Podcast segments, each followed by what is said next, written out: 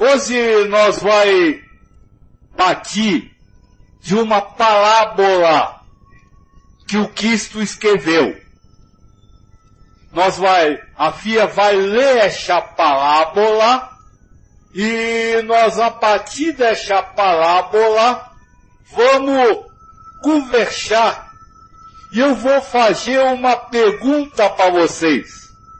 Uma pergunta muito interessante que se vocês, se vocês sabem me responder.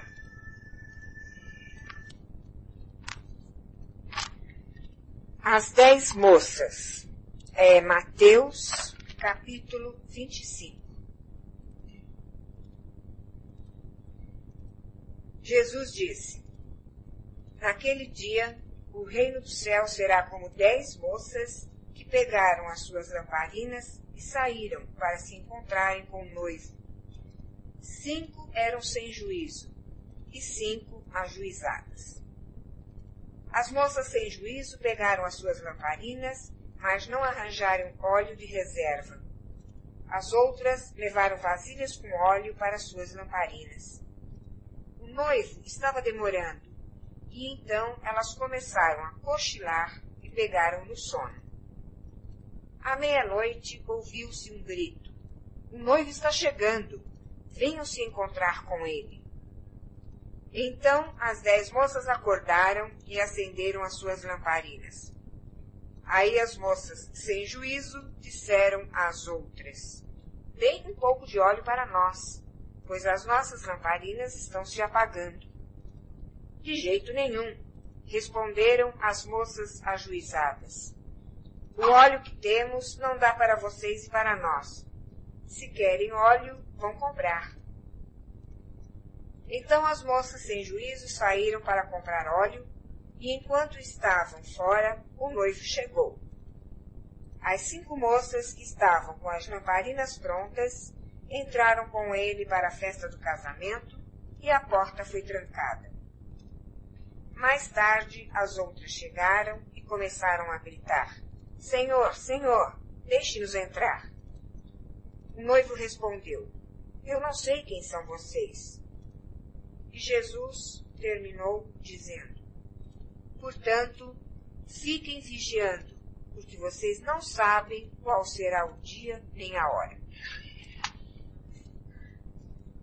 Grande parábola, né? Vamos entender primeiro os elementos da parábola, para depois nós falar sobre o junto de hoje.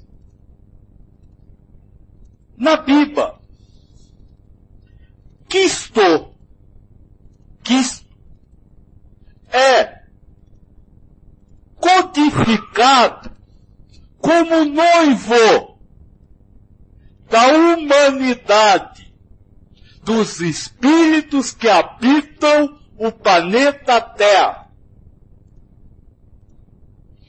Então, cada ser humano é uma noiva de Cristo.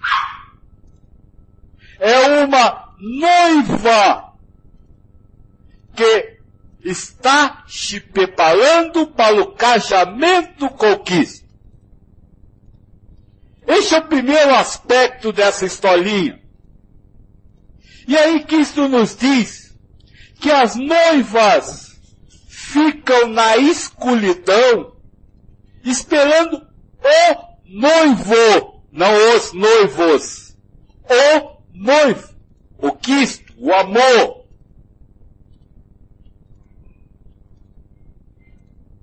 E para esta visilha é preciso que você tenha luz. Algumas têm a luz, outros não têm a luz. E quem não tem a luz não consegue se unir ao noivo. Não consegue entrar no recinto do casamento. Ou seja, no reino espiritual. Então, esta é a história. Os espíritos que estão vivendo no orbe terrestre, um dia cajarão conquista, ou seja, alcançarão a elevação espiritual. Mas ao longo do tempo em que esperam a chegada deste momento, os espíritos devem manter-se preparados para o encontro. E aí vem a última pergunta do Cristo que eu vou pedir a Fia para repetir. A última fala do Cristo. Que vai ser sobre ela que nós vai falar. Você pode repetir, Fia, a última fala? Só. Portanto, fiquem vigiando, porque vocês não sabem qual será o dia nem a hora. Portanto, fiquem vigiando, porque vocês não sabem qual será o dia e a hora em que irão cajar com Cristo. Ou seja, o dia e a hora em que vocês irão para o mundo espiritual. Em outras palavras, o dia e a hora que vocês vão morrer. E aí vem o tema de hoje e a pergunta que eu quero fazer para vocês. Será que você está preparado para morrer? Será que vocês estão prontos para abandonar a encarnação, para abandonar a roda de encarnação e ir viver no mundo espiritual? Aquele dia? Esta é a minha pergunta de hoje, este é o tema da conversa de hoje, a partir dessa parábola das dez moças, esperando o casamento. Será que você está pronto para morrer? Será que dá para sair da carne nesse exato momento? E ter luz suficiente para engueixar no recinto do casamento? Vai ser sobre isso que nós vamos falar hoje. Preparar-se para morrer. Preparar-se para desligar-se da vida carnal.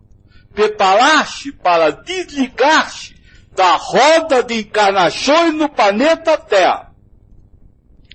Liu Leão pergunta o seguinte: Sócrates dizia que a filosofia era uma preparação para a morte. Seria algo semelhante o conhecimento espiritual?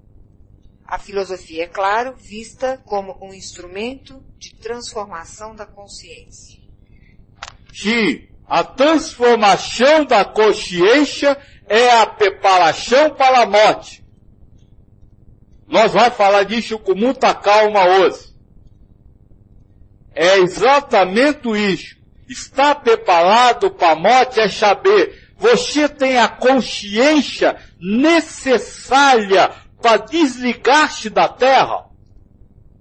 Porque, só para começar o assunto, morrer nada mais é do que isso. Desligar-se da terra, das coisas mundanas. Morrer não é nada diferente disso. Quem morre apenas se desliga das coisas mundanas. É isso que eu quero falar hoje. Então a transformação da consciência, através da filosofia, da espiritologia, da, do espiritismo, da psicologia, do cristianismo, é o caminho para preparar-se para a morte. É, Gabriel pergunta, e o que a gente faz depois da morte? Depende. Se, se você gosta de conviver na sua família, vai ser isso que você vai fazer depois que morrer. Vai ficar pejo aqui junto aos seus familiares. Se você gosta do, dos montes do Tibete, você vai morrer e vai ficar preso lá. Veja o que o mocho falou. Morte não é algo físico, mas é uma transformação de consciência. E é por isso que a pergunta é importante. Será que você está vivendo para morrer? Porque este é, vou partir daí para começar a falar, se tiver outra pergunta vocês põem. Porque este é o ponto fundamental. Você vai morrer.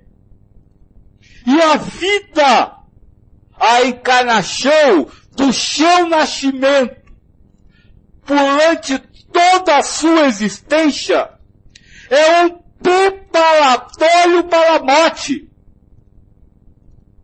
Não há mais nada a se fazer na vida, a não ser se preparar para voltar ao reino do céu, para voltar ao mundo espiritual.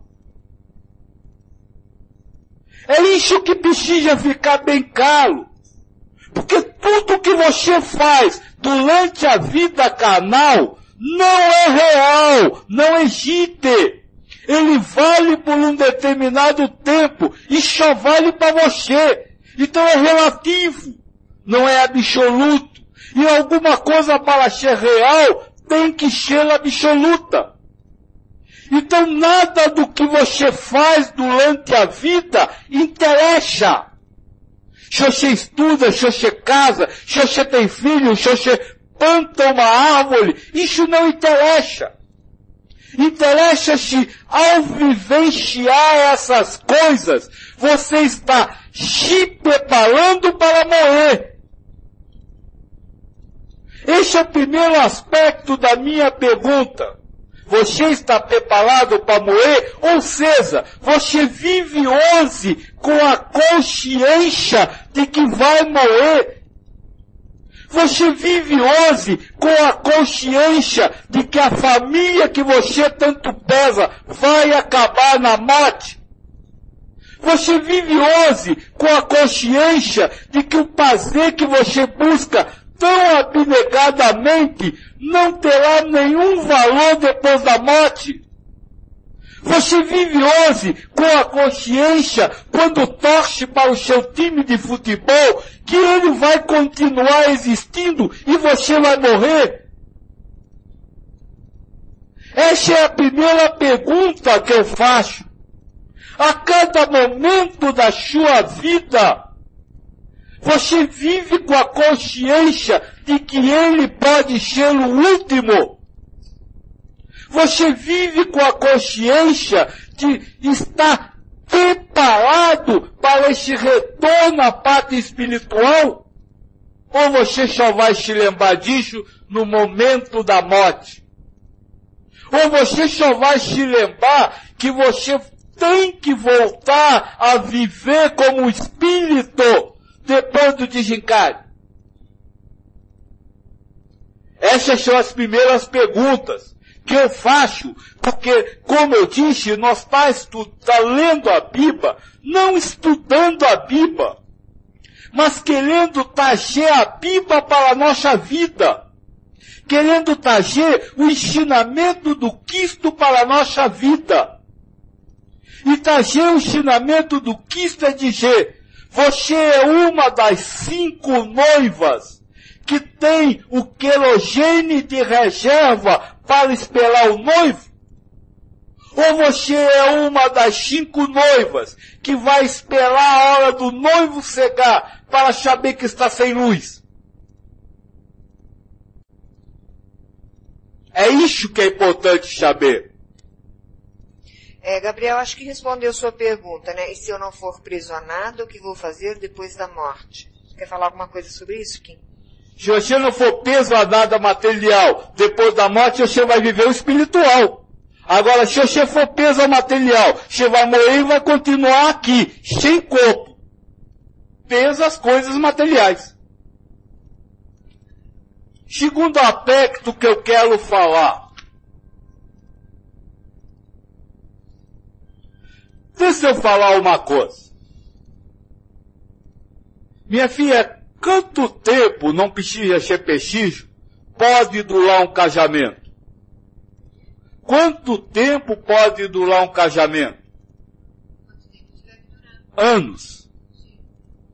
Quanto, não, fiel, eu digo pode, não, não vai durar. Pode durar anos. Quanto tempo dura uma faculdade? Anos. Quanto tempo dura uma viagem? Horas. Não é assim? Quanto tempo dura um jogo de futebol? Minutos. Tá certo. Todos os acontecimentos da vida têm uma extensão de tempo. Mesmo que seja ilusoriamente, tem uma extensão de tempo. Menos um. A morte. A morte não dura meses, anos, minutos, horas. A morte acontece numa microfação de tempo. Num momento você está morto, está vivo, no outro você está morto. Essa é outra consciência que você precisa ter. Você não pode e não deve contar com, com a perspectiva de entrar num processo de morte. Porque não existe tal processo. A morte acontece subitamente. Você acha que você vai sentir a morte cegando e que aí pode correr para se preparar para ela. Mas isso é ilusão. Mesmo os doentes que estão em fase terminal ainda acham que vão viver dias, semanas ou meses. E a morte não tem essa característica. Ela é igual ao maçado que desce de uma vez só. Então não dá para se esperar. Não dá para se esperar para que tenhamos cuidado em nos preparar para a morte em algum momento. Durante o casamento, você pode até relaxar, porque se hoje fizer uma besteira, você tem tempo para recompor-se. Durante a escola, você pode relaxar, porque se fizer uma besteira, você tem tempo para relaxar. Para, para mudar o que fez. Agora, na morte não há volta. Não há como refazer a não ser em outra vida. Na morte, não há como você dizer, ah, eu fiz errado, dá licença, eu vou voltar e começar tudo de novo. Essa encarnação que você está morrendo, acabou. Não há mais tempo. Essa é a segunda coisa que nós precisamos se preocupar. Primeiro, aquilo que eu disse. Nascer e viver é se preparar para morrer. E a morte vai acontecer de súbito. Então é preciso que você esteja atento e vigilante como Cristo ensina atento e vigilante à vida, para né, durante ela se preparar para se libertar da terra. Mas você vive exatamente ao contrário. A cada dia, a cada hora, a cada minuto, vocês programam mais coisas para fazer na terra como se fossem eternos, imortais, como se o momento da morte pertencesse a todos, menos a vocês. Esse é o grande aspecto. Não se pode viver a vida desse jeito.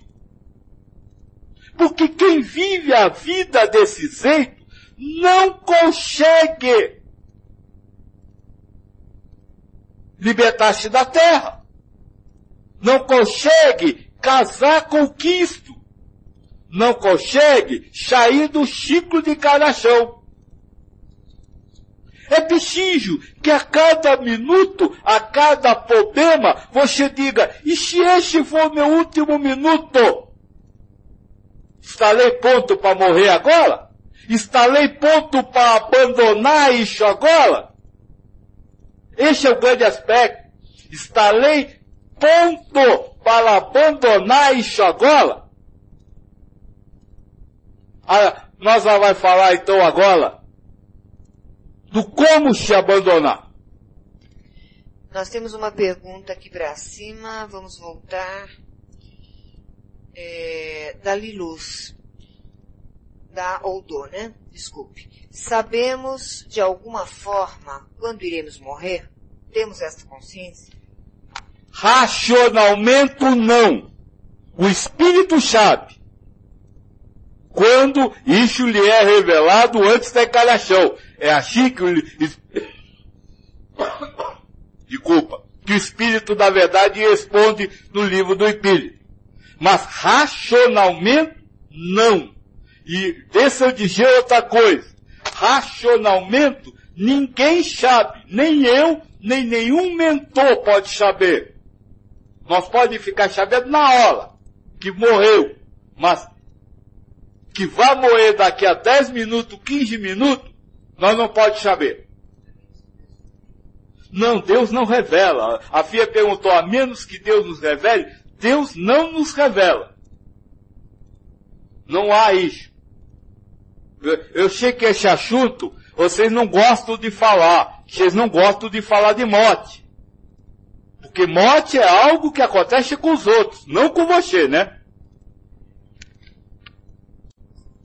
Então vamos começar a conversar sobre essa preparação para estar pronto para qualquer momento,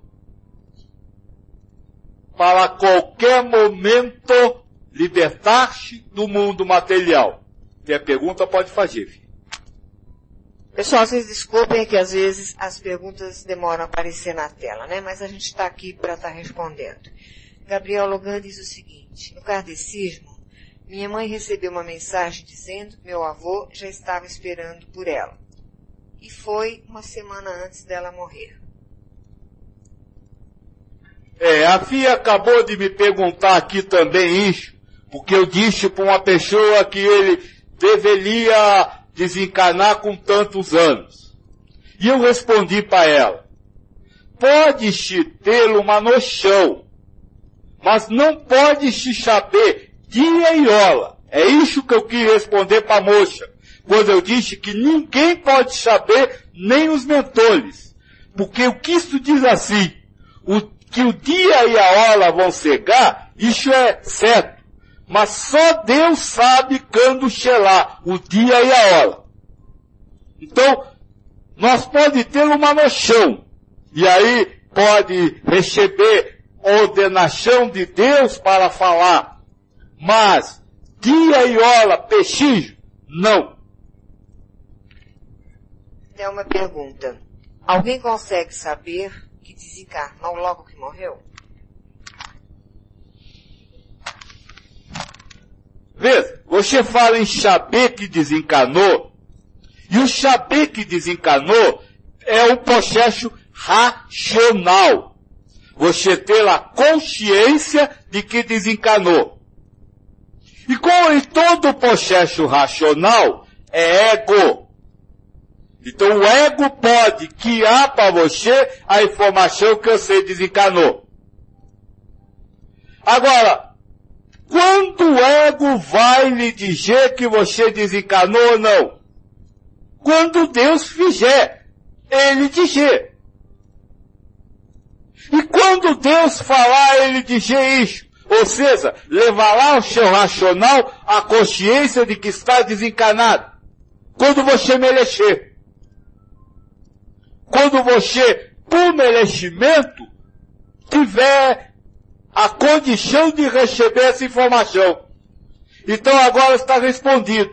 Alguém pode saber que desencanou? Se Deus disser, e, se, e Deus só vai dizer quando você merecer. Então sim, alguém pode saber? Pode, se tiver o merecimento. Se não tiver, não vai. Agora, 99,9% não sabe.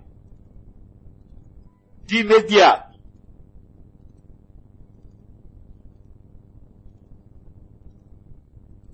Eu costumo sempre dizer que o próprio Arzuna, que era o seguidor do Kisna fiel, teve que pelo menos por um minuto passar no umbal.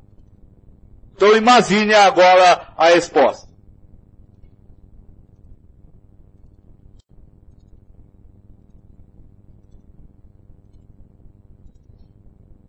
Então vamos começar. Agora eu vou começar a conversa de hoje. Como é que eu me liberto da, da terra? Quando é que eu vou estar apto a me libertar da terra? Primeira coisa e a coisa fundamental. Viver o presente Viver o que você tem hoje para viver. E não o futuro. Porque o futuro não existe. E quem poseta, quem cria futuros,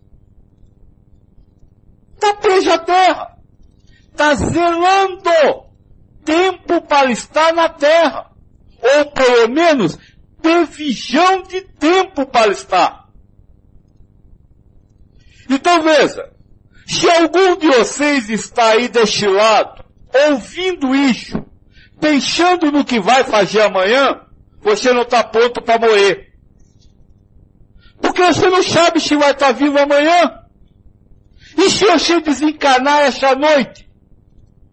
Você vai querer viver o amanhã que você aposentou. Não vai conseguir sair da carne ou melhor, não vai conseguir se desligar do mundo material. Do mundo que você projetou para ter amanhã. Então a vida foi feita inicialmente para isso. Para você não viver amanhã. Para você não se projetar para o futuro. E é por lixo Olha bem o que eu vou dizer agora. E é por lixo que a vida é completamente instável. Sabe, você que mora numa grande cidade, sai à rua e não sabe se volta para casa. Você que dirige de carro numa cidade grande ou pequena, sai de casa e não sabe se volta. Mas mesmo com a consciência dessa instabilidade, você projeta futuros como se fosse normal sair de casa e ter que voltar. Mas você não sabe se volta. Essa consciência que é a preparação para a morte. Eu estou saindo de casa. Vai voltar? Não sei. Não sei se vou voltar, não sei o que vai acontecer na rua, não sei o que poderá se suceder. Quando eu voltar, eu vou ver se voltei. Se preparar para a morte é inicialmente isso. Viver o que você está vivendo naquele momento sem se preocupar com mais nada, sem projetar mais nada. Mas você vive ao contrário. Você vive sempre o futuro.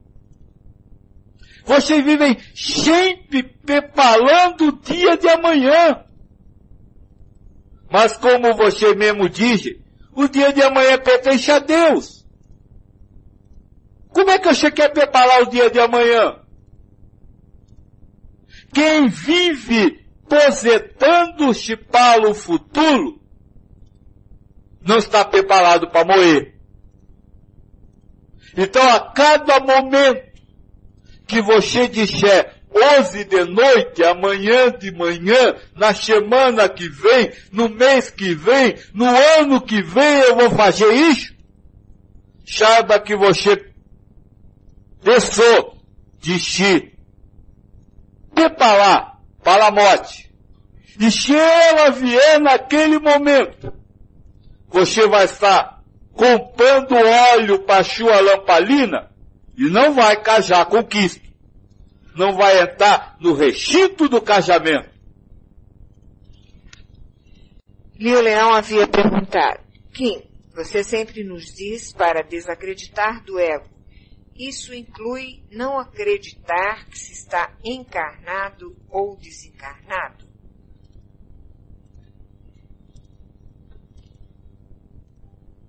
Grande pergunta, moço. Quero, tem uma complementação, leia.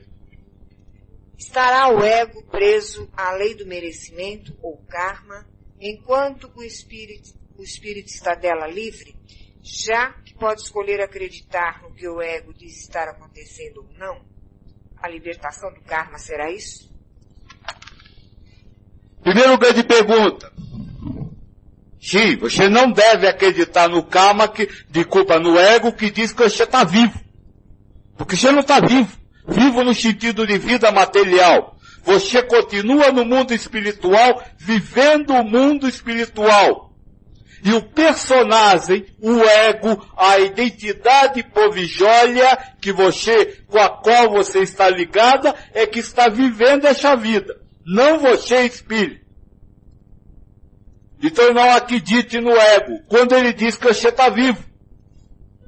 Aliás, você não se prepara para a morte, porque o ego não lhe diz isso. O ego só sabe lhe dizer que você está vivo. Mas não sabe lhe dizer que você vai morrer. Calo, ele não quer. Ele não quer que você se liberte dele.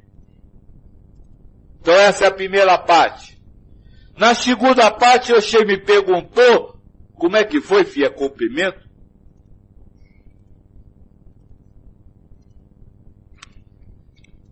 Estará o ego preso à lei do merecimento ou karma, enquanto o espírito está dela livre, já que pode escolher acreditar no que o ego diz estar acontecendo ou não? A libertação do karma será isso? Só o ego está preso à lei do karma. O espírito não. Aliás, o ego é a execução da lei do karma. Por exemplo, se um ego se sente ofendido com alguma coisa que alguém falou, essa sentir-se ofendido é o karma. E ele está aprisionado a essa ação, e ele vai sentir-se ofendido. Agora, o espírito que se aprisiona ao karma, de culpa ao ego, se aprisiona a lei do karma. O espírito que se liberta do ego, que não acredita no que ele fala, é livre da lei do karma. Ele viverá sempre de uma forma etilínea e não terá, não viverá as vicissitudes da vida. Então, sim, isso é a libertação do karma. É quando você não vê mais o bem, o bom e o mal no que o ego lhe diz que é. Mas para desligar da carne, devemos fazer uma evolução na consciência, no pensar, né? Isso é do Gabriel. Então podemos morrer e depois começarmos a fazer essa evolução na consciência e nos desprendermos da carne? Olha, não é pode, vai. Se você não se despender na carne, você vai se despender depois dela. Porque ninguém pode assumir uma nova encarnação peso a uma encarnação antiga. Qual o nome dele, filho? E quando você achar que você é o Gabriel, você vai estar preso a essa encarnação. E para você vir Maria, é, Josefina ou qualquer outro nome, você terá que se libertar do Gabriel. Agora, quando você se liberta durante a ligação com a, uma matéria carnal, ou seja, está vivo materialmente falando, isso vale para a elevação espiritual. Conta pontos para a elevação espiritual. Depois que você sai da carne, tal libertação não conta pontos para a evolução. Conta ponto entre aspas, não é isso? É o que o Espírito da Verdade diz. A evolução só se dá no mundo material. Fora dele, existe os espaços entre as encarnações, aonde o Espírito se prepara para uma encarnação. E o libertar-se do Gabriel será um preparatório para uma nova encarnação, e não uma elevação espiritual. Então vale, e é preciso e é feito, e tem que ser feita a libertação da personalidade anterior. Mas isso não se traduz em elevação espiritual. Anton diz, e a culpa que o espírito cria por acreditar que pelo livre-arbítrio é culpado, entre aspas, por algum erro, entre aspas, ou pecado, entre aspas, é o ego, certo? Mas apenas por sua libertação deste conceito se libertará do umbral ou da encarnação? Pela libertação do erro e pela libertação do acerto, o espírito alcança a, o caminho do meio, que é a felicidade incondicional. Um pau. De que mais que ele fala, filho?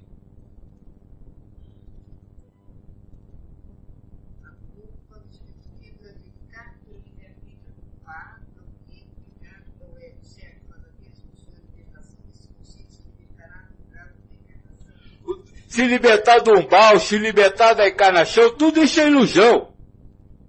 Se libertar da, da cidade, do céu, tudo isso é ilusão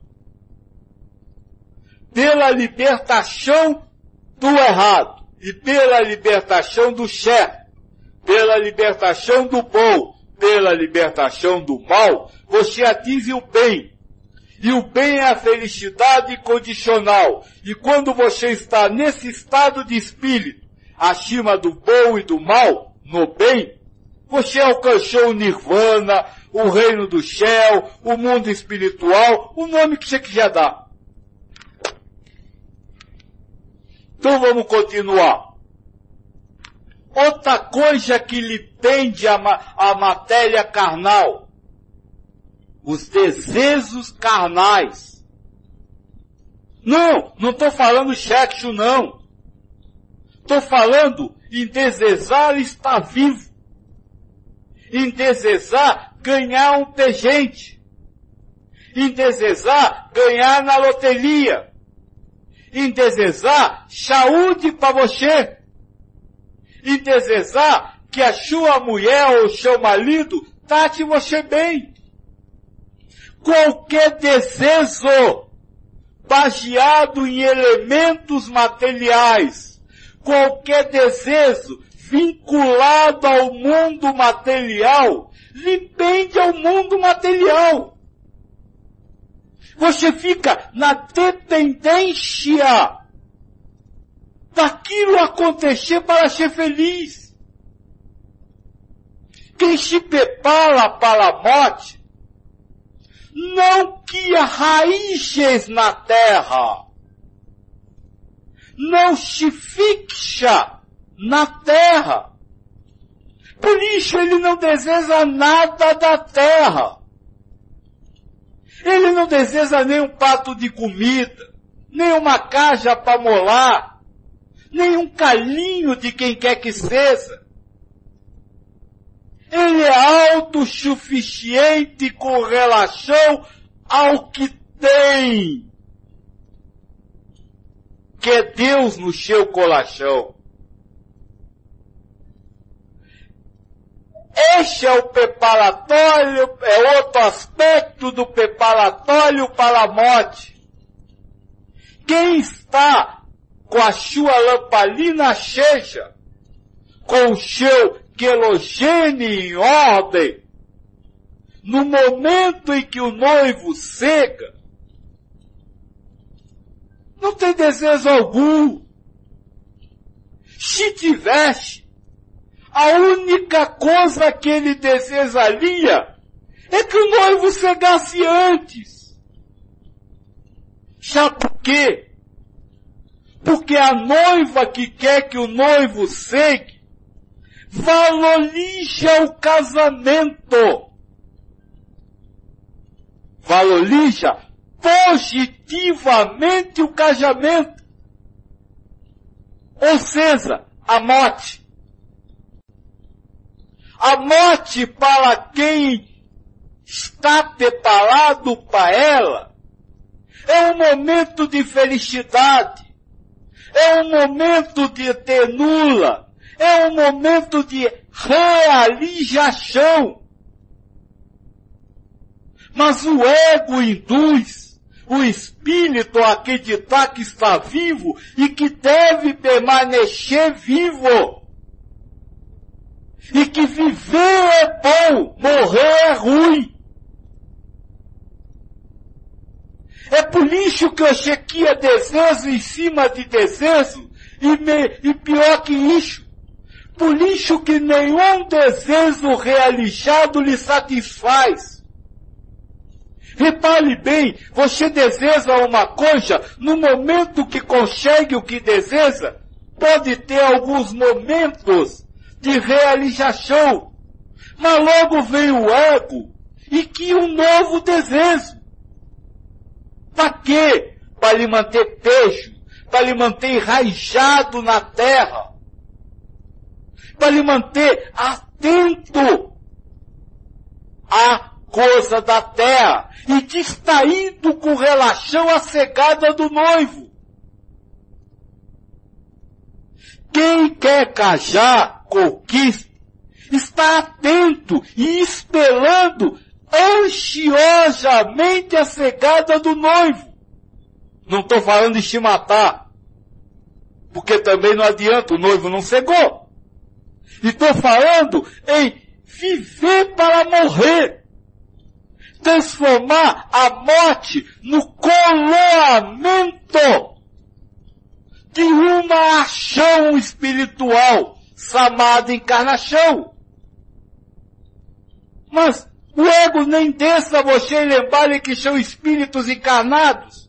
Dizem que são seres humanos, que são elementos da terra, e fala isso através das doenças, como o moço me perguntou hoje, eu tenho tal doença. Você não tem nada. Você é espírito. Quem tem a doença é o corpo. Você não é o corpo. Esse é o segundo detalhe. Para que a sua lamparina esteja acesa e você não tenha que voltar para buscar mais querogênio, é preciso não viver o futuro, não programar futuro, não esperar futuro e também não acreditar em desejos, sonhos, planejamentos esperança. Você diz que sonhar não custa nada. Custa muito caro. Fala direito, filho. Custa caro. Custa perder a hora do casamento. É isso que custa sonhar. Programar, viver ilusão, imaginar que um dia tudo vai ser diferente. É, custa perder o casamento. Conquista. Se você não está preocupado com isso, continue vivendo assim. Ninguém pode dizer que você está errado. Agora, aquele que quer se casar com Cristo, precisa reformar-se. Joaquim, ficou uma dúvida aqui para mim e para Elaine. É, você falou que o karma era do personagem, não do espírito, foi isso? Mas o karma não é justamente para o espírito passar pelas provações? O karma é para o espírito passar pela provação, mas não é dele espírito. Não está nele espírito. É criado, zelenciado pelo ego. Ele está no ego. Por exemplo, filha, se quando alguém fala para você uma coisa que você não gosta, você se sente ofendida. Isso é um karma. Sentir-se ofendida. Agora, quem sentiu? Você ou o ego? O ego. Então o karma está no ego. Agora, você quando acredita no ego como você, você vivencia o karma que está no ego. E aí ele passa a ser seu. Mas ele não está em você, ele está no ego. Porque se você não acreditar nisso, você não tem aquele karma para viver. Bastante complicado. Bastante chips a partir do momento que nós pense em dois. Eu sou dois. Eu sou espírito e eu estou vivendo a marcha. Desse a marcha, viver a marcha. E você viva você, espírito. E o espírito não se ofende.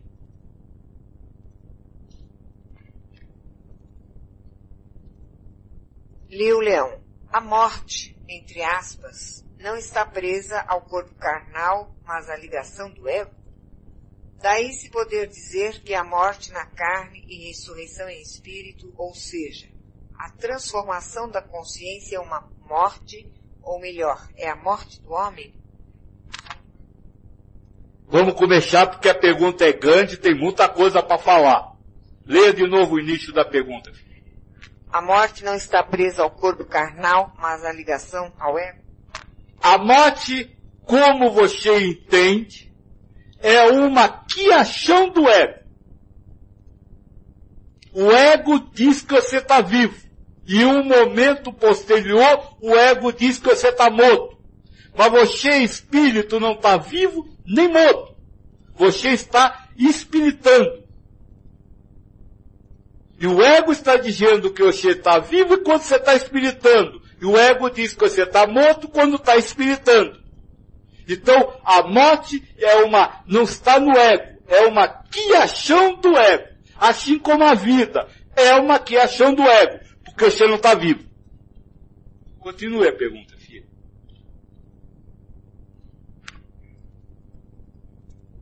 Daí se poder dizer que a morte na carne e ressurreição em espírito, ou seja, a transformação da consciência é uma morte, ou melhor, é a morte do homem? Em verdade, em verdade vos digo, quem não nascer de novo não verá o reino do céu. Palavras do Senhor, já diriam os padres, né? Não, fa não pensam nisso, mas dizem, né? Só que, quem não nascer de novo, para que você renasça, é preciso que morra. Então eu poderia dizer, quem não morrer não verá o reino do céu. E essa morte não é a morte física, porque como eu disse, a morte física é uma criação do ego.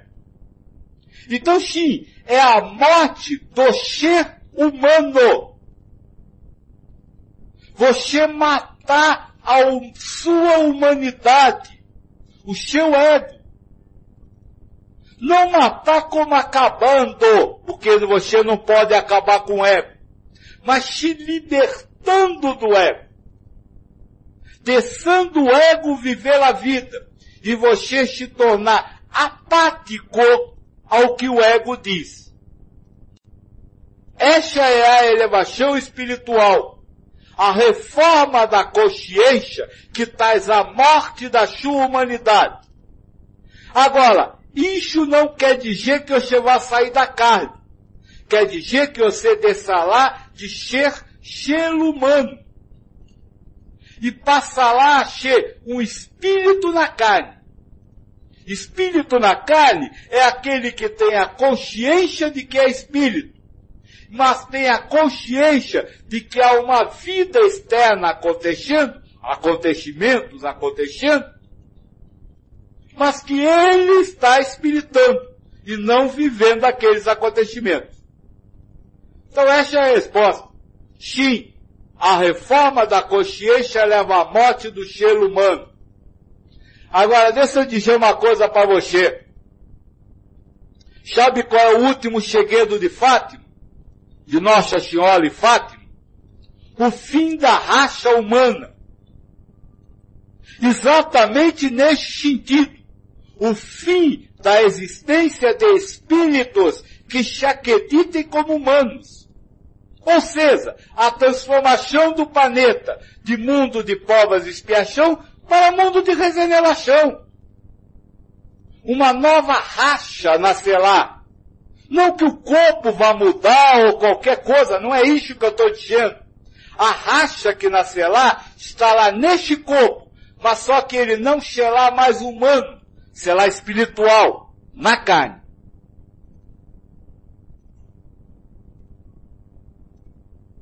Veja como as pechas vão se caçando.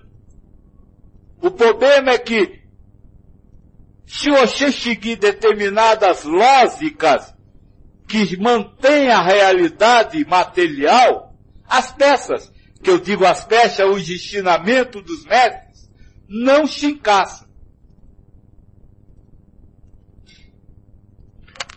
Gabriel, o que, que a gente faz lá no céu? Nos lugares mais evoluídos? A igreja deixa a imagem que a gente fica num lugar bonito pro resto da eternidade, cheio de anjinhos. É, você esqueceu de Cristina tocando arpinha, viu, Gabriel? Comida de primeira, e, ah, tá aqui, ó, e tocando uma harpa, desculpe.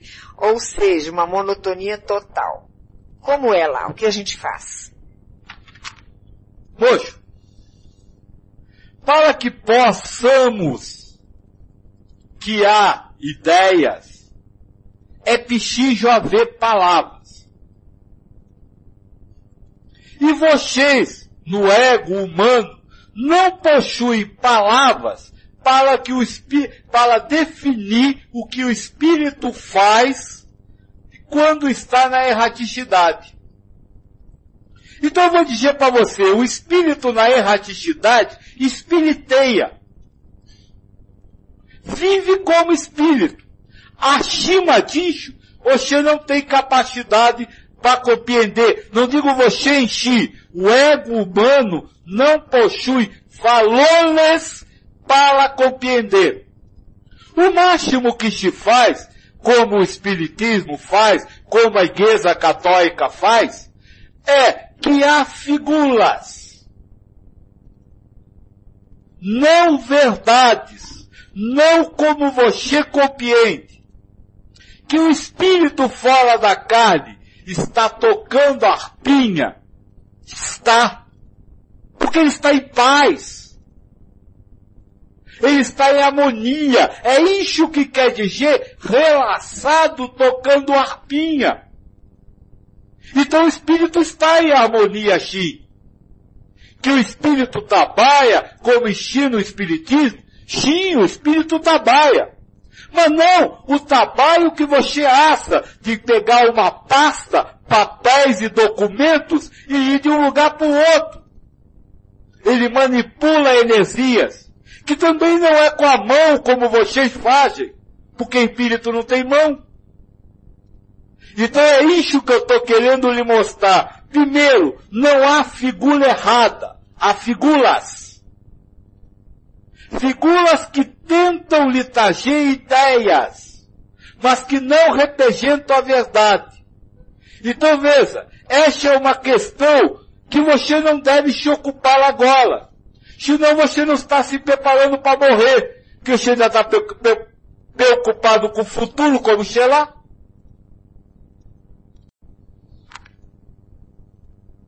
Não se preocupar com o futuro não ter desejos, isso lhe liberta da terra. Mas tem mais coisa que lhe liberta da terra. É não ter passões. Não ser apaixonado, positiva ou negativamente, por nada deste mundo. não assar nada certo, nem errado, bom ou mal. Não ter pajé ou ter, ou despazer com alguma coisa. Porque só tem pajé com alguma coisa quem é apaixonado por algo. Não taçar que tem fama ou medo da infama. Porque quem tem, se acha famoso é porque é apaixonado por alguma coisa. Não querer receber elogios, nem ter medo da crítica, porque quem tem, quer elogios está beijo a terra. Espera reconhecimento, espera que o outro pechincha que o outro reconheça, nem que seja como ser humano, nem que seja como amigo. Quem nutre passões terrestres, capazes de zelar o bem e o mal, o pajé e a dor, capazes de zelar a fama ou a infama, capazes de zelar o elogio ou a crítica. Quem nutre essas passões está fincado na terra e não tem como sair disso. Porque toda a sua vida vive a partir dessas passões.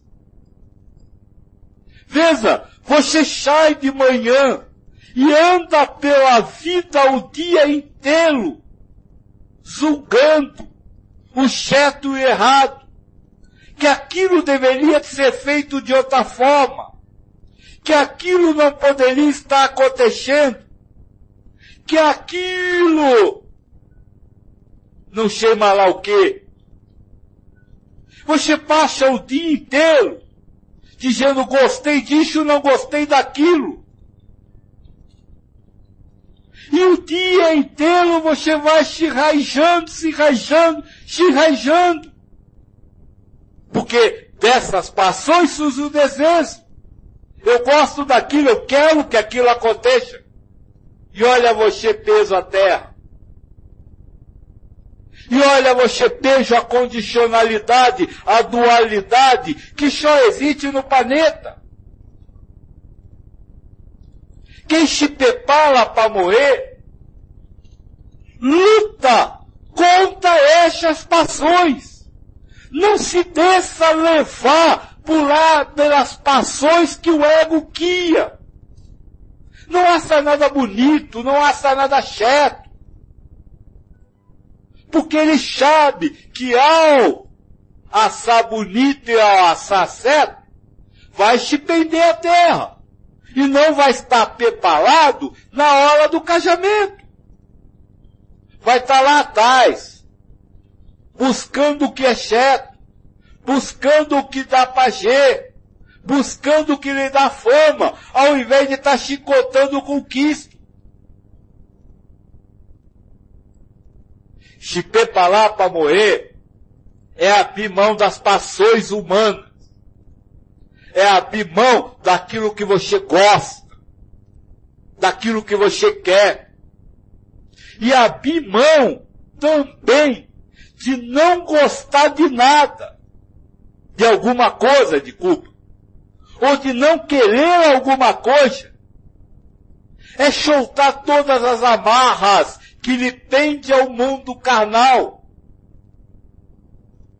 quem não se solta, quem acha bonito o que está fazendo, vive beija o desejo. Vive amarrado à terra. Minha filha, o, o, o moço que é namorado do Anzinho está na chala? O moço que é namorado do Anzinho, lá do Chão Calo, outro dia me perguntou, pai, como o mundo está acabando, não seria mais lógico que a vida tivesse mais amorosa? Mas eu respondi para ele, não. Não, a vida não pode estar mais amoloja. A sua chegulança em permanecer vivo não pode ser maior do que antes. Porque você precisa ser a cada momento que você vai morrer. Para mais rapidamente se incumbir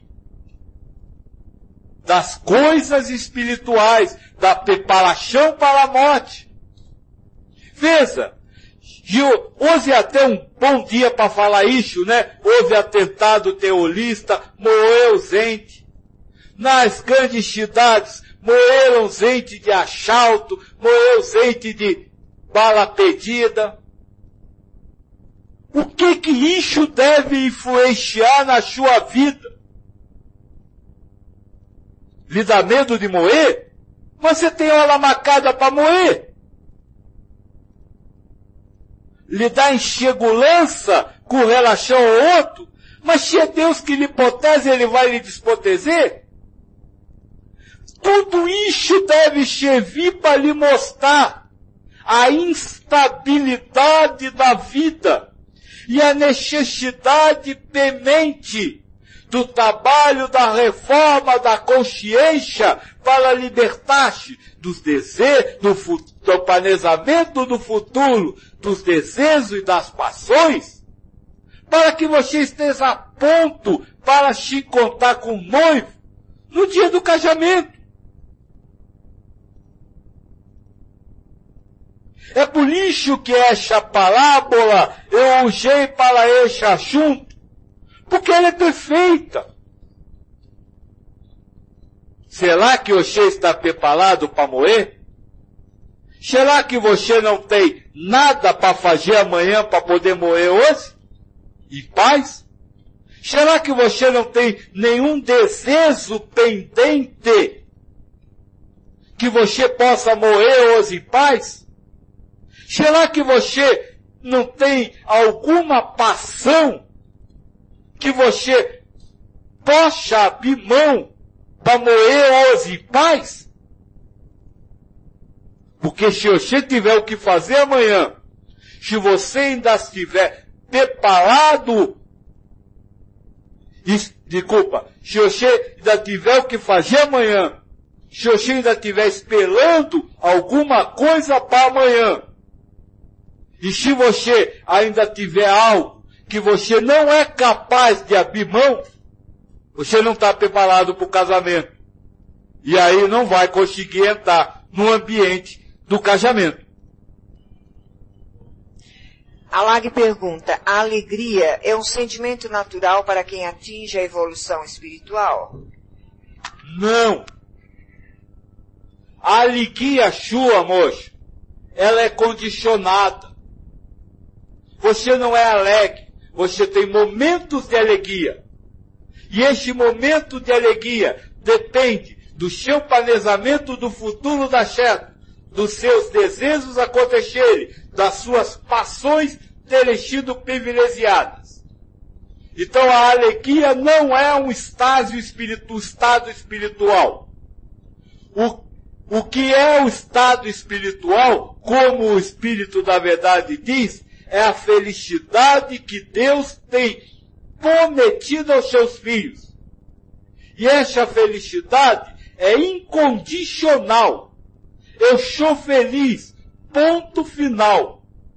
Agora, se você é feliz por quê? Se você é feliz para quê? Se você é feliz quando? Isso não é felicidade. Isso é prazer. Isso é oriundo de planejamentos, desejos e passões. É mundano. A Lag complementa, mas existem pessoas que são alegres sempre, independente dos acontecimentos. Então não sou alegres, são felizes incondicionalmente. Mesmo que você quisesse manter a palavra alegria, é preciso colocar este incondicional. Porque a diferença não é alegria ou felicidade, que para espírito é a mesma coisa. Para vocês é só sinônimo. O que importa é que este, esse estado de espírito não é resultante da satisfação de uma condição. Quem vive um estado de alegria, de felicidade, de sei lá mais o quê, que não seja resultante de um condicionamento, um desejo, uma paixão, este tem, está vivendo dentro do estado de espírito espiritual e não material. É, Anton diz, ok, me desligo de tudo, nada sei, nada desejo, nada possuo. Consigo viver assim. Mas como ficam os compromissos assumidos com a família e filhos? Que compromisso você assumiu com a sua família e filhos? De representar determinado papel para que o ego da, dos filhos e da família, que em determinada prova para ele, estes atos vão acontecer. É ato!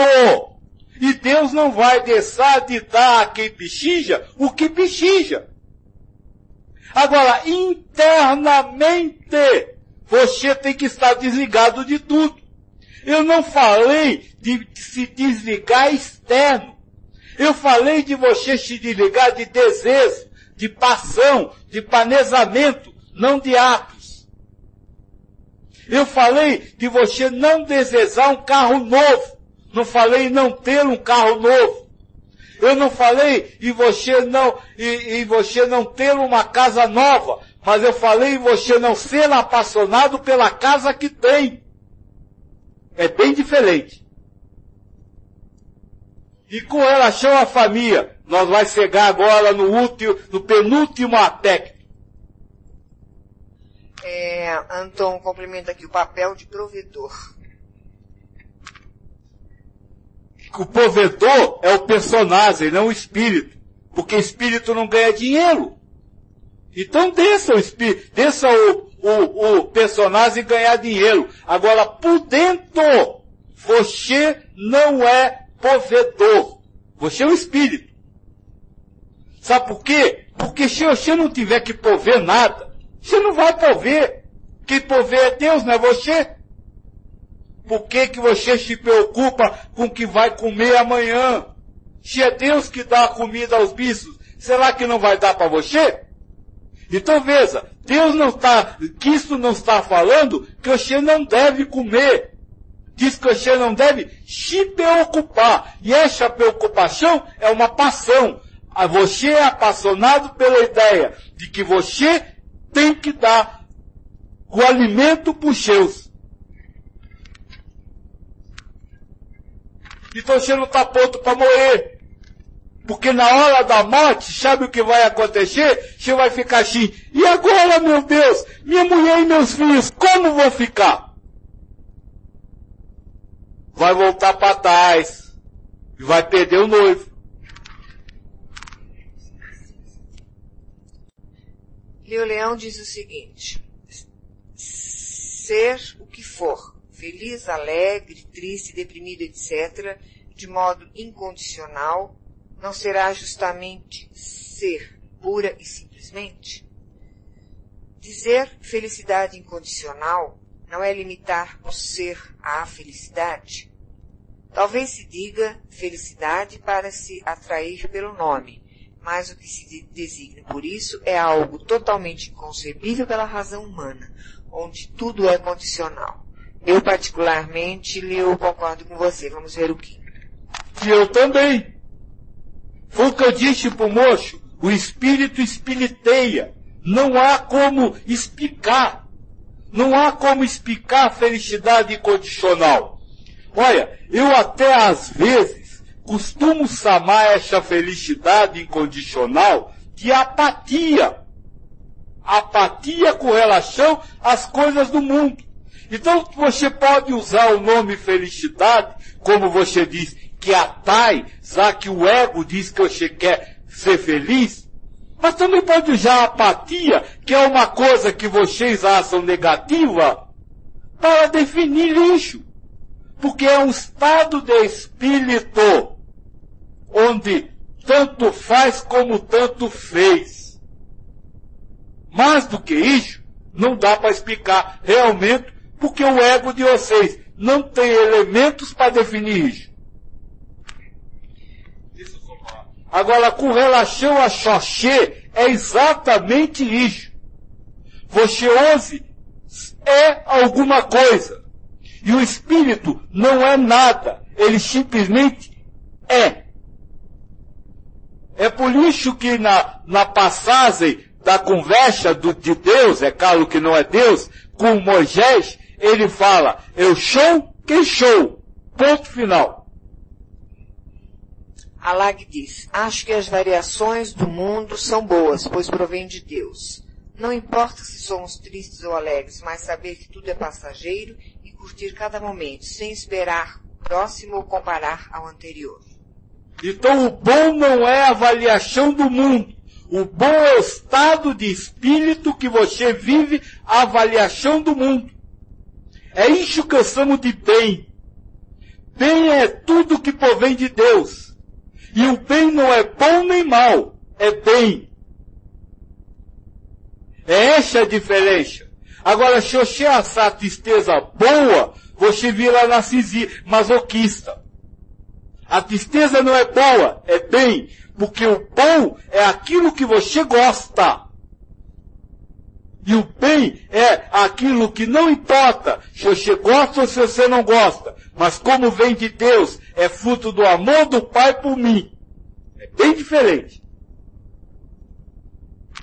É uma pergunta. Então o ego cria novos desejos para nos manter, entre aspas, vivos? Não, não vivo. Porque na hora que ele tiver que criar a morte, ele vai criar a morte. Mas para lhe manter peso à terra. Vivo ou morto. Para lhe manter humano. Veja as coisas do mundo. Porque ele só existe quando você está preso às coisas do mundo. Na hora que você não está mais preso às coisas do mundo, o ego perde o sentido. Se você não está mais preso a um carro, qual o sentido do ego que há? A frustração de ter o carro roubado ou batido, qual o sentido do ego que há o desejo de um carro novo? Qual o sentido do ego que há o prazer de ter conseguido o carro? Nenhum. Então ele para de ter sentido. Então o que o ego quer é ele manter peso a isso.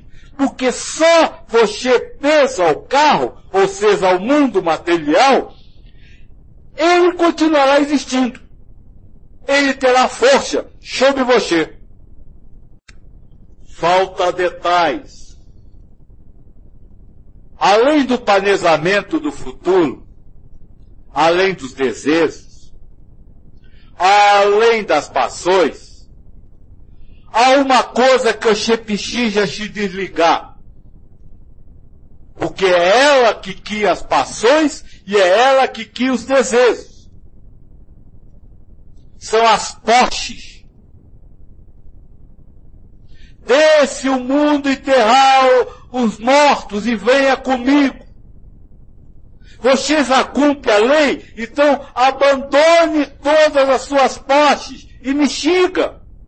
Palavras do Cristo. É, filhos. Quem se prepara para morrer, vive buscando se libertar das posses. Porque se você possuir alguma coisa na vida material, você não está pronto para casar com Cristo. Porque como nós vimos na semana passada, o reino dele não é deste mundo.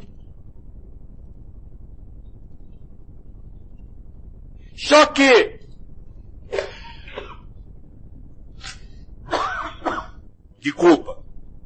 Quando se fala em possuir, vocês pensam logo em objetos. Poste material. Poste das coisas. Essa você precisa se libertar, é caro. Você precisa se libertar do seu carro, da sua casa, do seu emprego. Porque senão você não vai morrer em paz. Vai morrer preocupado com o que o seu filho vai fazer com a herança que você vai deixar. Vai morrer preocupado com o que o seu filho ou a sua mulher vai fazer com a casa que você deixar.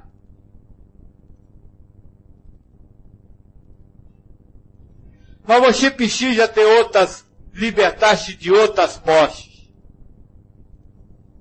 Além da poste material, você precisa se libertar da poste sentimental.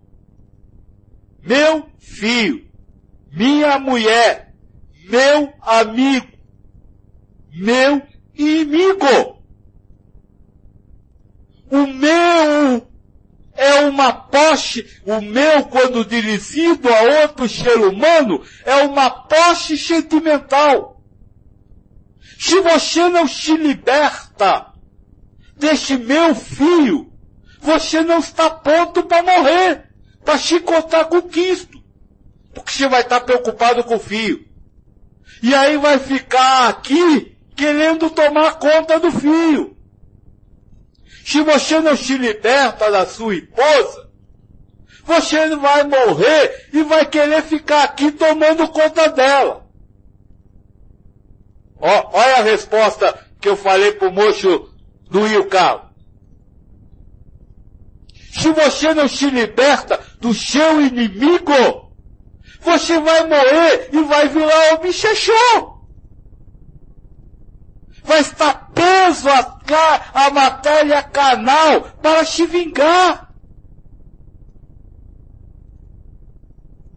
É preciso a preparação para a morte necessita que você se liberte dos sentimentos que lhe levam a possuir o poste. Senão você vai ficar preso à órbita este.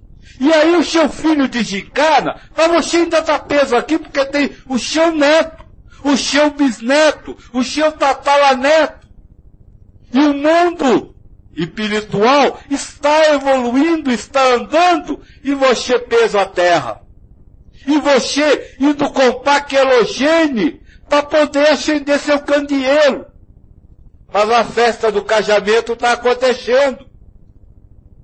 E você está lá, na cidade, comprando quelogene.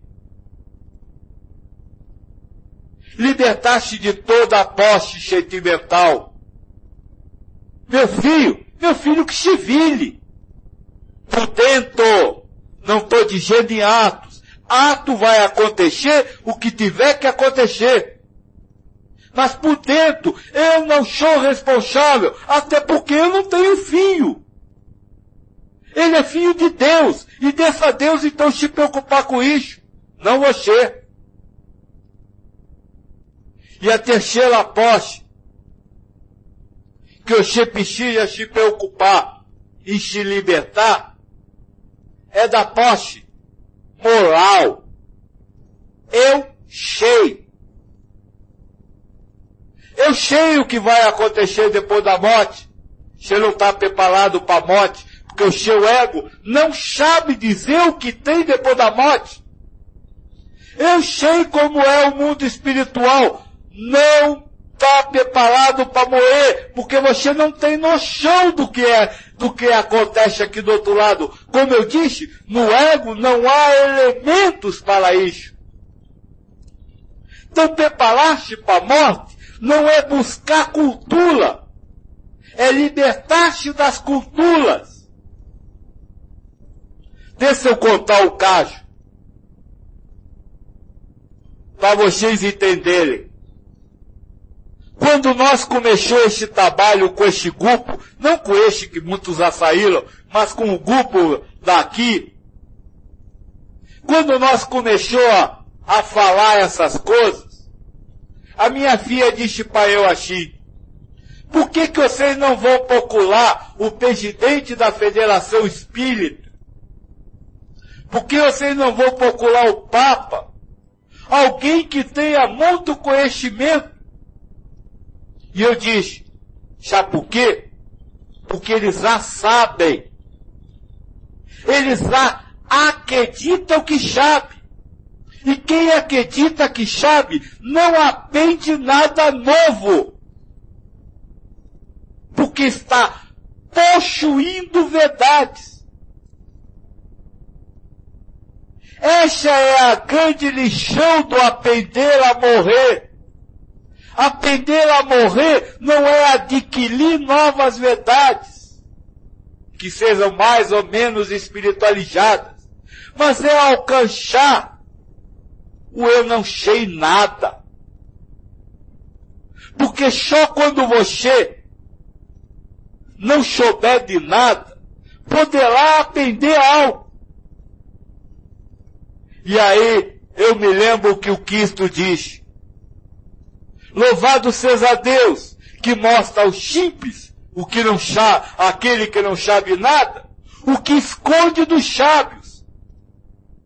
Não que Deus queira esconder alguma coisa de alguém, mas porque ele não pode cegar um sábio e ensinar. Porque o sábio sabe. Então aí está mais um trabalho para te preparar para a morte libertar de possuir os objetos do mundo. Meu, minha coisa, meu elemento. Libertar de possuir outros seres humanos, sentimentalmente, meu filho, meu amigo, meu inimigo. E libertar de possuir qualquer sabedoria, porque aquele que sabe vai perder a hora do casamento. Que aliás ele nem acredita em casamento, né? Ou se acredita, acredita no casamento que ele sabe, não o casamento que o Cristo marcou para realizar. -se. Tem mais um ponto para nós falar, mas se tiver uma pergunta, por favor, coloque que aí nós fala o último preparatório para aprender a morrer.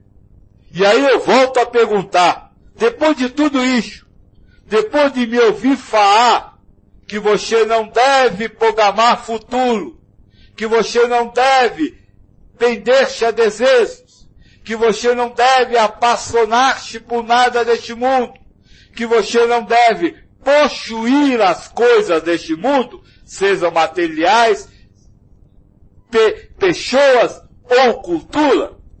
Será que você está preparado para morrer?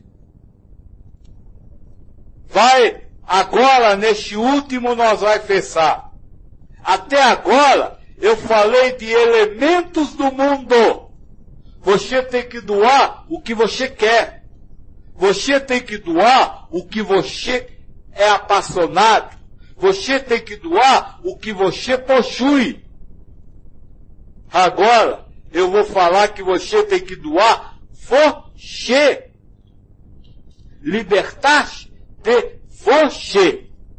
A última coisa que você precisa fazer para se preparar para morrer é deixar de ser quem você é. Qual o nome deste moço que falou do sonho, Fia? Fala. É, foi o Alag. Este não é o seu nome. Mas vamos dizer que você se chama José. Você tem que deixar de ser o José. Se imaginar o José. E a vida como preparatório para a morte deve ser uma constante luta para libertar-se do José. Porque enquanto você for José, você estará beijo na terra.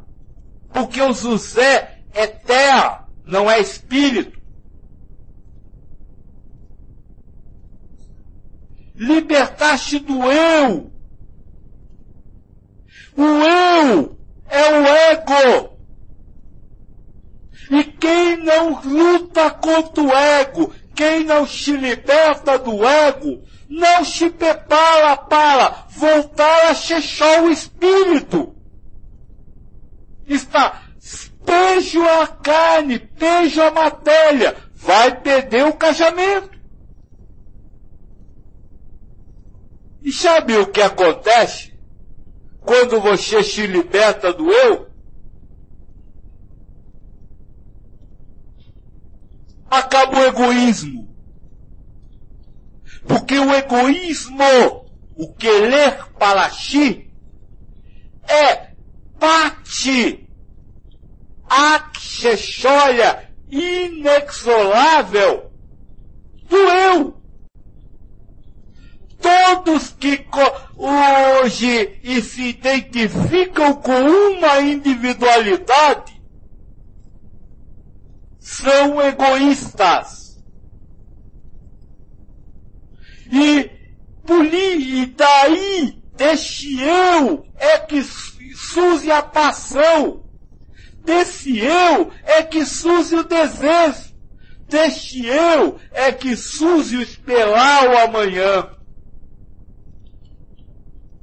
Então você tem que vir deixando, libertando-se do planejamento de futuro, libertando-se do desejo, libertando-se das paixões, libertando-se das posses, mas tudo isso você só consegue lá quando se libertar do eu. É por isso que eu desci para o final, porque este final é o início. Não adianta você querer lutar contra um desejo. Porque o ego até aceita que você se liberte de um, aí que o desejo de se libertar de outros desejos. E você tem um desejo, sem saber que está desejando. Assando que aquele desejo é certo. Aí está o cheguedo de preparar-se para a morte. Sabe por quê? Porque o José vai morrer. O José que você é hoje, a personalidade transitória, vai morrer. E quem se apega ao José prolonga a existência do José, um dia vai ficar sem saber o que fazer. Porque o José morreu. O José acabou. E agora, meu Deus, eu não sou o José, o José morreu, e como é que eu faço? Como é que eu vivo se o José está morto? Cadê a minha masculinidade, a minha feminilidade? Cadê o meu corpo, bonito ou feio? Cadê a minha figura, a minha estampa, que eu não vejo mais quem sou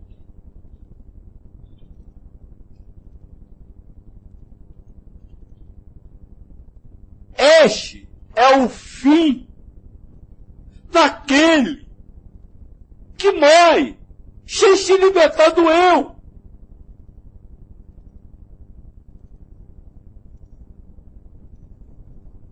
Então, filhos, agora este ano.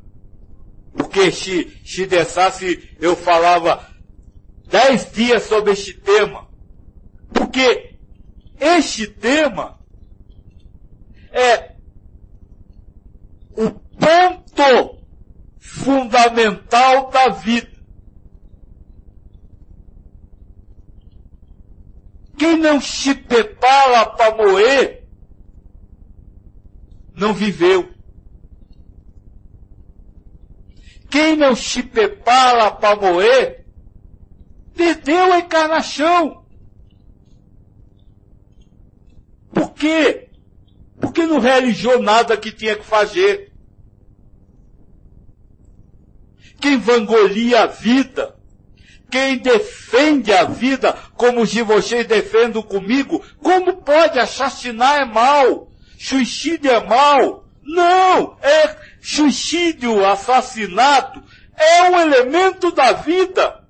Faz parte. Não é bom nem mal. Só vira mal porque você está apegado à vida. ao eu e quer defender este eu. Quem se prepara para a morte não defende a vida. Ou seja, não defende os eu. Porque quem acusa o assassino de bandido está defendendo um eu. Para poder defender o seu eu. Vou pedir a Fia para ler de novo a última fase do Cristo. Por favor, Fia. Vou então ler a última frase que o Kim pediu, que está na Bíblia, Mateus, capítulo 25. Ela está dentro do versículo 13. Portanto, fiquem vigiando, porque vocês não sabem qual será o dia nem a hora. Portanto, filhos, fiquem vigilantes com seu ego. Não deixem eles planejarem futuro que há desejos, paixões, postes e o eu, porque você não sabe a hora do casamento. Não deixem para se preocupar com isso no momento da morte, porque como eu disse, o momento da morte não dá tempo de você se preocupar com isso. E por favor, eu conheço todos vocês, mas por favor, não façam como alguém já fez, dizendo para eu assim, eu estou muito novo para me preocupar com isso para me preocupar em me espiritualizar, para me preocupar com a minha morte. Porque, filhos, para morrer basta estar tá vivo. Não tem idade. E morrer ser para casar com Cristo não vale de nada simplesmente foi mais uma encarnação. E aí você terá que viver outra, e terá que viver outra, e terá que viver outra. E para esses que acham que isso é o normal, porque tem gente que diz que reencarnar no planeta Terra como humano é natural, é normal, eu respondo o seguinte, um dia, vocês terão que deixar de encarnar como humanos. Um dia, essa noiva prometida terá que casar com o Cristo. Então, para que ficar adiando o casamento? Quem adia o casamento com o Cristo está simplesmente jogando o tempo fora, perdendo oportunidades de criar uma grande família, de viver uma relação que satisfaz por si só.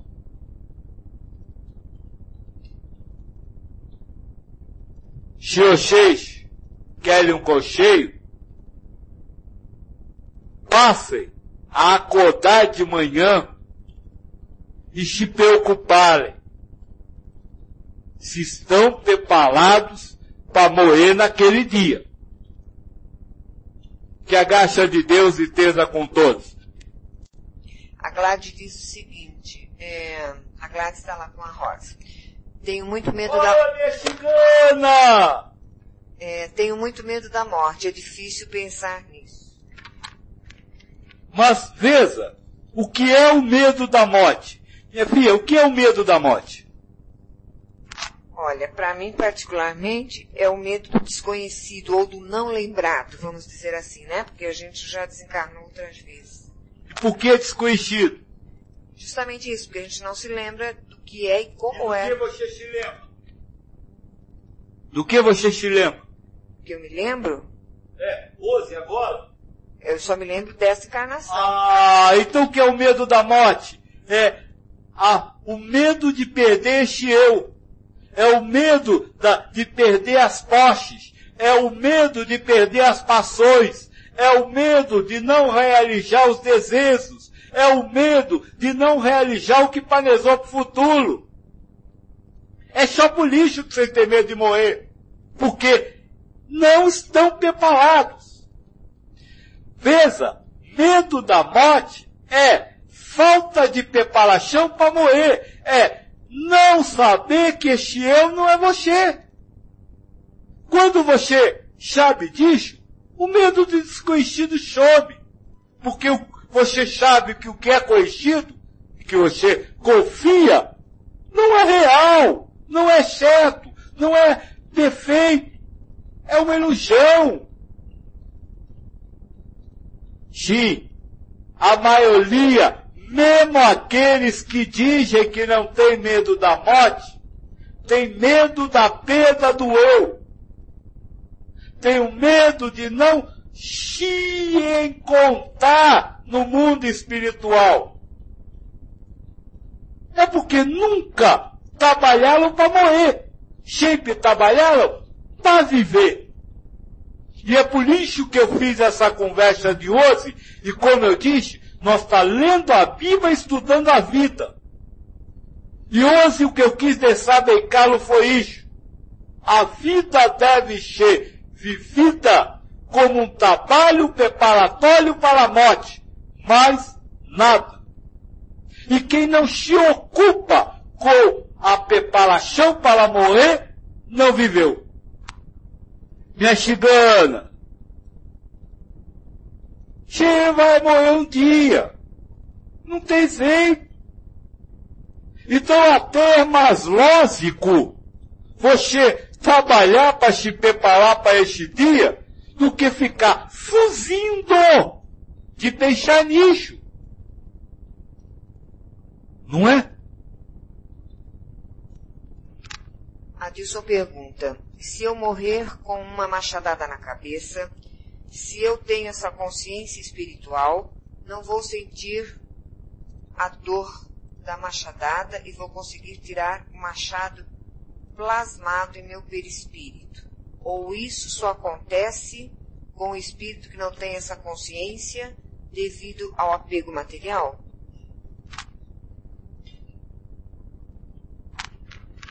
Poxa, você não vive mais o eu, o que, que é o maçado? Nada. Então você, se liberto da carne, se preparado para morrer, não vai pasmar amassado nenhum. Volto a repetir, Geusa disse isso milhares de vezes. Vocês querem materializar o mundo espiritual que ao invés de espiritualizar já a matéria, acreditar na pasmagem de um assado na cabeça, porque no mundo carnal aconteceu um assado numa cabeça, é continuar vivo. É continuar material, é continuar humano. Porque o espírito não conhece formas.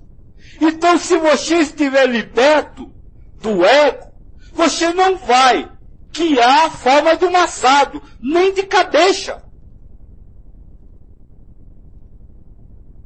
Essa questão do espiritismo, de produzir um mundo espiritual idêntico ao mundo material, Sabe, o tiro que entra no corpo fica no chão pelo espírito. De culpa. É simplesmente não conhecer o mundo espiritual. É não reconhecer nada. Agora, por quê? Porque o perispírito é espiritual. Agora, a dor, a angústia, o medo, o sofrimento do tilo está no seu perispírito. Mas não abala. A Deus o que é de Deus, a César o que é de César. Doe o maçado ao mundo material e se preocupe com o seu reino interno e não sentir-se agredido esticando o seu ego, que há a ilusão que você recebeu uma maçadada. É isso que nós precisamos se preocupar e se preparar para morrer é também desmaterializar o mundo espiritual.